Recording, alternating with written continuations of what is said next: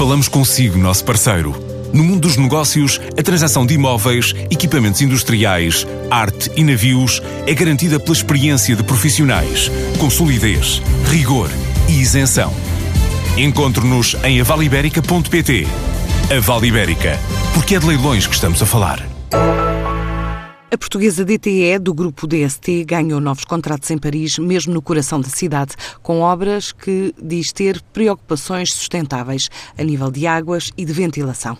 É um mercado onde quer continuar a investir e uh, mantém propostas em vários concursos públicos, revela Ricardo Carvalho, administrador da empresa. Portanto, a, a designação da obra é Maison de Jeanne, é a terceira obra a cargo da DTE desde a entrada neste novo mercado em meados do ano passado. O valor total da empreitada ultrapassa os 7 milhões de euros, sendo que a nossa participação, a nossa empreitada, eh, fica perto dos 500 mil euros. O empreiteiro geral e nosso cliente é a EFAG, que é uma das maiores empresas de construção francesas. A obra é localizada na zona centro da cidade de Paris, Paris 10, e trata-se da reestruturação e reconstrução de um edifício secular com uma área total aproximada de 3 mil metros quadrados, que será convertido num centro de acolhimento de crianças e jovens necessitados de apoio humano e social.